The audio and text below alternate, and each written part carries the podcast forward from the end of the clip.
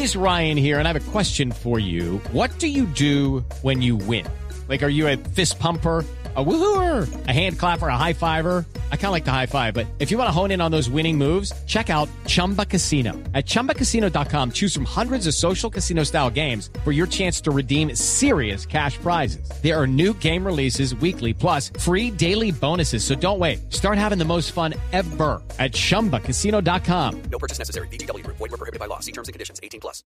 Les había dicho que nos íbamos a ir a hablar de los mercados. ¿Por qué? Porque los tres principales índices de los mercados de la Bolsa de Nueva York, entre otras, de los mercados eh, del mercado norteamericano, como Dow Jones, como Nasdaq, como Standard Poor's, en este momento están a la baja, entre otras, explican muchos que por lo que puede pasar con Evergrande, que es esta compañía de finca raíz china, la segunda más grande. Acuérdense que todo lo que pase con China es gigante.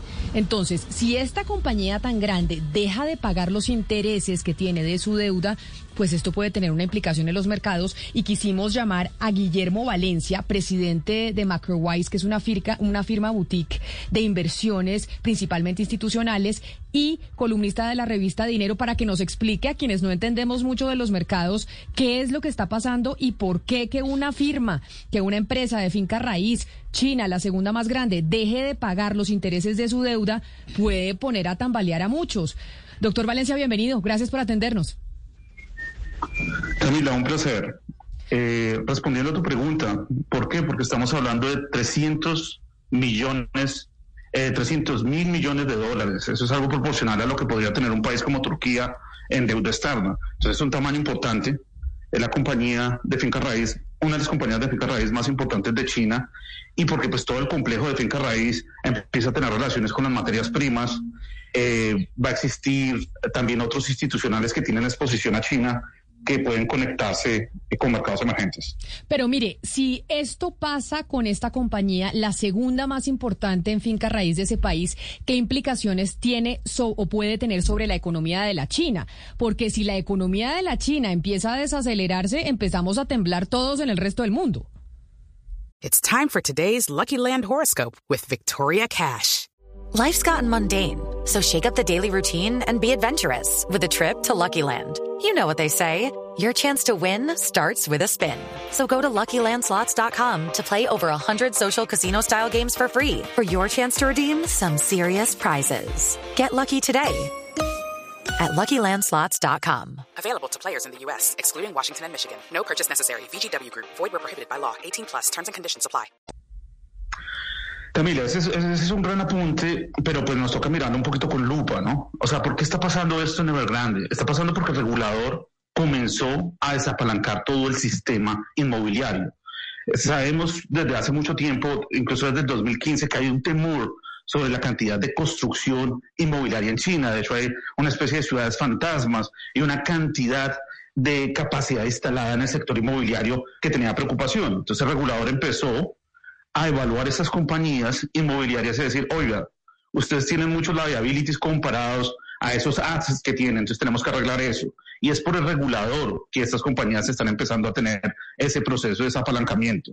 Entonces eso, va a tomar tiempo, pero eso en el largo plazo es bueno eh, para la economía china, porque el gobierno de Xi Jinping tiene un mandato claro ¿sí? y es hacer una transición de la economía china, que era basada en el consumo, en el sector inmobiliario, a una, eh, una economía mucho más tecnológica y de producción de valor agregado.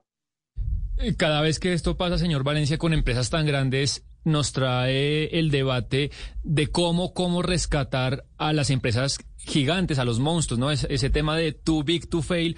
Quiero saber su opinión al respecto. El Estado en esta ocasión tiene que salir al rescate eh, para que no haya una operación dominó o usted cree que debería pues que que salga su deuda y haga lo que pueda hacer esta empresa. En este caso el Estado chino, que es el que tiene que recuperar esa empresa que es eh, de su país.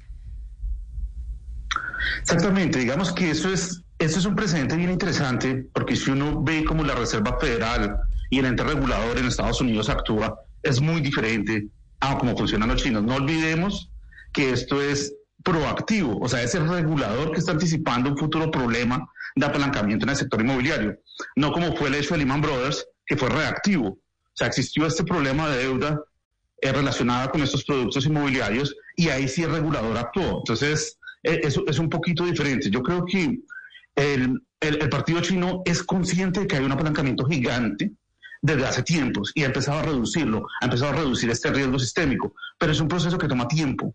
Estas grandes compañías van a quitar ese apalancamiento, una de ellas, alguna de ellas van a tener un problema de default, otras no, pero la prioridad es que los ciudadanos chinos no se vean tan afectados por esto. Esa va a ser eh, la prioridad del Partido Comunista en China. Pero señor Valencia, cuando usted habla de que acá se metieron los chinos pues a regular el mercado porque había como una especie no de burbuja, sino una práctica que iba a colapsar, eh, eh, pues por lo menos el mercado inmobiliario en un futuro, ¿a qué se refiere? Porque lo que yo tengo entendido es que básicamente lo que ellos hacían, que también se hace en Colombia, es vender propiedades antes de que estén terminadas. Entonces usted, por ejemplo, es un comprador chino de un apartamento y usted compra en planos y aún no está acabado y eso fue exactamente lo que le prohibieron hacer a esta compañía. ¿Eso no es en la práctica algo normal que hacen todas las inmobiliarias en el mundo? Sí, es una práctica normal. El problema son los diferenciales de precios con los que ellos vendían. Entonces ellos vendían con unos diferenciales muy grandes, pero pues el negocio existía. ¿Por qué? Porque conseguían crédito barato, porque conseguían clientes, porque ese, ese ciclo existía. Los precios subían, el colateral mejoraba, podían tener más crédito, el usuario también ganaba por la valorización y se creaba ese ciclo medio esquema piramidal que estaba alrededor del sector inmobiliario. Entonces el gobierno dice, oiga, esos activos no valen eso no puede colocar en la hoja de balance ese valor y los castigó. Y al castigarlos también castiga la posibilidad de tener acceso a deuda. Y al no tener ese acceso a deuda, pues no pueden realimentar ese ciclo de valorización en los precios inmobiliarios. Ya, ¿usted me podría explicar estoy leyendo aquí en el Financial Times que esto ya está teniendo un impacto en el precio de los bonos, por ejemplo, del gobierno de Estados Unidos o de Alemania. ¿Usted me podría explicar el vínculo, la conexión que tiene esta compañía y la posibilidad de que no pague sus deudas con el precio de este tipo de bonos? Bueno, digamos que el mercado de renta fija pueden existir correlaciones, pero no quiere decir que haya una causalidad. ¿Dónde se puede haber una causalidad? En la renta fija de mercados emergentes. ¿Por qué? Porque hay tenedores muy importantes eh, de bonos emergentes que están relacionados con lo que está pasando en China. Es el caso de BlackRock, es el caso de HSBC, es el caso de Ashmore, es el caso... Hay, varios tenedores de bonos que pueden tener un impacto y están relacionados con mercados emergentes. Hay otro canal de transmisión. ¿Cuál es el canal de transmisión? Las materias primas, porque todo este complejo de inmobiliario pues necesita mineral de hierro. Uno de los mayores productores de mineral de hierro es Brasil, por ejemplo. Y empieza a haber una conexión entre las materias primas y este problema que está ocurriendo en China. Luego también puede castigar estos papeles. Puntualmente, los bonos alemanes o los bonos estadounidenses ya es más difícil, no puedes relacionarse solo con eso porque pues también hay una historia de crecimiento económico en Estados Unidos, también hay una historia tecnológica importante pasando que pues sería muy apresurado crear una línea de causalidad. Pero mire, señor Valencia, para las personas que nos están oyendo en estos momentos y lo están escuchando usted con su explicación, usted hizo una comparación con lo con Lehman Brothers, que fue cuando se quebró este banco que explotó en el 2008 y generó esa crisis en Estados Unidos que contagió al resto del mundo. It is Ryan here and I have a question for you. What do you do when you win? Like are you a fist pumper? A woohooer, a hand clapper, a high fiver. I kind of like the high five, but if you want to hone in on those winning moves, check out Chumba Casino. At ChumbaCasino.com, choose from hundreds of social casino style games for your chance to redeem serious cash prizes. There are new game releases weekly, plus free daily bonuses. So don't wait. Start having the most fun ever at ChumbaCasino.com. No purchase necessary. BGW. Void were prohibited by law. See terms and conditions. 18 plus. Tal vez lo chino nos parece más lejano, pero resulta que es que esta es una de las segunda economía más importante del planeta. ¿Qué pasa y cómo afecta a un ciudadano aquí del común, a nosotros, esta situación de lo que está pasando con eh, Evergrande en, eh, en China. Concuerdo que e-, es interesante hacer ese análisis, pero son, son productos totalmente diferentes. El tamaño, el impacto. Sí, en China es una economía muy importante, pero nos toca separarlos. O sea, no es blanco y negro. Aquí hay una escala de grises y eso es parte del trabajo, es diferenciar si eso es un riesgo sistémico o no es un riesgo sistémico. ¿Qué es un riesgo sistémico? Un riesgo sistémico es que si eso colapsa, afecta a todo el mercado.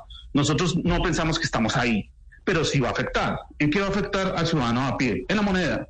Porque cuando hay miedo en el mundo, el dólar se fortalece. Si el dólar se fortalece, el peso colombiano pues se debilita, el real brasileño se debilita, el peso mexicano se debilita, porque pues están buscando un refugio y el dólar es el refugio universal. Pero de aquí a que eso tenga todo el impacto como Lehman Brothers, que exista una cadena de productos de derivados que están supremamente conectados y pueden crear un riesgo sistémico, no lo vemos así. Además, la manera como está pasando es muy diferente a como pasó Lehman Brothers. O sea, Lehman Brothers, el regulador reaccionó después de que aconteció el evento. Aquí esto es algo que está creando el regulador. Fue el regulador el que dijo no se puede apalancar tanto. Empezó a reducir esa cantidad de riesgo sistémico y se está dando de alguna manera está tomando el riesgo de corto plazo para evitar una catástrofe en el largo plazo. Luego, eso no es negativo. Claro, pero hay algo que llama la atención frente a lo que usted menciona, y me voy al término político. ¿Por qué? Porque uno puede ver que la actuación del gobierno de Xi Jinping contra las grandes empresas de China cada vez se hace más evidente, ¿no? El hecho de no permitir que Ant Financials, que es la compañía de Jack Ma, saliera a la bolsa el hecho de imponer multas a Alibaba, de estar detrás de ByteDance, de Tencent, de estar detrás de Didi, que son las grandes compañías chinas, ¿a usted no le llaman la atención, la suspicacia, ya que hablamos de un ente regulador que está metiéndose con Evergreen? Sí, es, muy interesante y es interesante que China está tomando un modelo muy proactivo en el tema de tecnología. Digamos, el tema de regulación también existe en Facebook, Google, y es, un tema que está en la agenda de los demócratas, pero no lo han ejecutado. Los chinos lo ejecutaron. Entonces, si bien hay una intervención del Estado, también hay un propósito. Dice, parte de ese dinero de Alibaba, de ese dinero de Ant Financials, se está usando para patrocinar inteligencia artificial, machine learning, pero de otras compañías. Entonces, ahí viene la discusión. Esas son estas leyes antimonopolio. En el fondo son buenas para el capitalismo si se asegura más competencia y que entre nuevos actores. El hecho de que Facebook, Google tengan demasiado control sobre la propiedad digital también crea un problema y es algo que el gobierno americano ha postergado por un tiempo. Los chinos han anticipado, no solo están yendo por esas compañías de tecnología, van ahorita por estas compañías de real estate. ¿Y por qué hacen eso? Porque ellos tienen un plan, ellos tienen un plan de 30 años que quieren ser una potencia tecnológica. Ellos tienen un plan de 30 años que tienen que decir, oiga, nuestra economía no puede estar basada en el sector inmobiliario, nuestra economía tiene que tener valor agregado y tiene un costo tiene un costo de estas personas que tienen mucho poder en el status quo actual y no les gusta ese tipo de regulación. Es un costo que el gobierno de Xi Jinping está asumiendo. Pero entonces usted dice, en este momento no sabemos lo que va a pasar, pero estamos vaticinando que estos señores no van a pagar. Esto ya implica que si estos señores no pagan y lo que todo indica es que además no van a salvar la compañía, que los chinos no van a salvar la compañía y no se va a poder hacer mucho sino ver cómo esto afecta a los mercados. Nada más se puede hacer.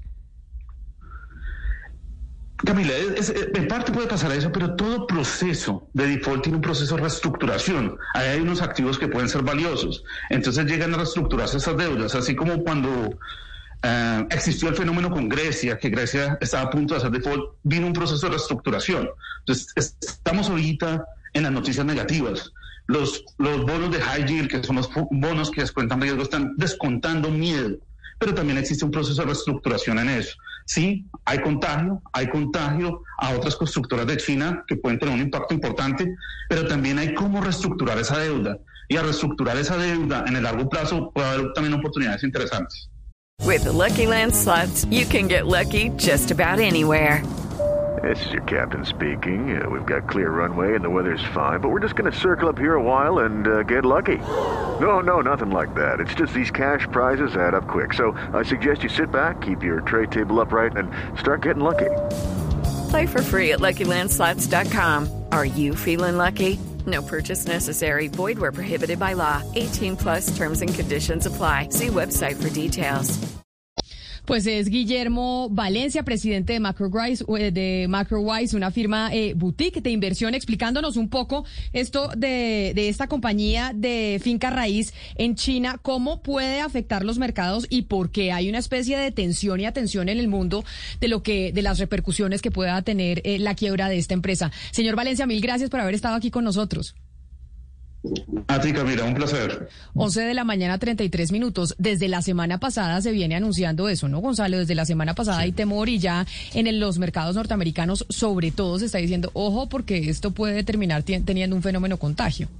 Es que además desde la semana pasada se están viendo imágenes de las protestas en diferentes ciudades de China. Hay que decir que Evergrande o Evergrande, si lo queremos eh, decir y leer en español, eh, tiene presencia en más de 260 ciudades en China. Y lo que se podía ver la semana pasada era la gente en cada una de las sucursales de la compañía Camila protestando en contra de la misma porque hay que decir, Evergrande había prometido construir un millón de casas y no las va a poder construir por lo que decía nuestro invitado, ¿no? La deuda es de 300 mil millones de dólares.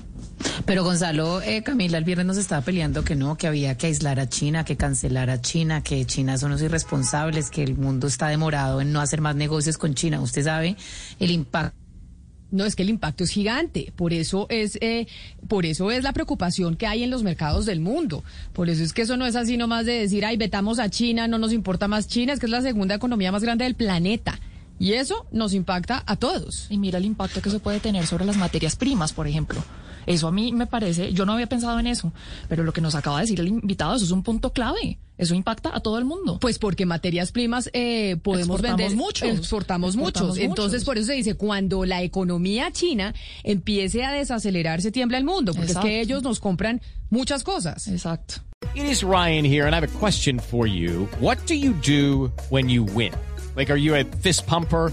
A woohooer, a hand clapper, a high fiver. I kind of like the high five, but if you want to hone in on those winning moves, check out Chumba Casino. At ChumbaCasino.com, choose from hundreds of social casino style games for your chance to redeem serious cash prizes. There are new game releases weekly, plus free daily bonuses. So don't wait. Start having the most fun ever at ChumbaCasino.com. No purchase necessary. VGW. Void were prohibited by law. See terms and conditions. 18 plus.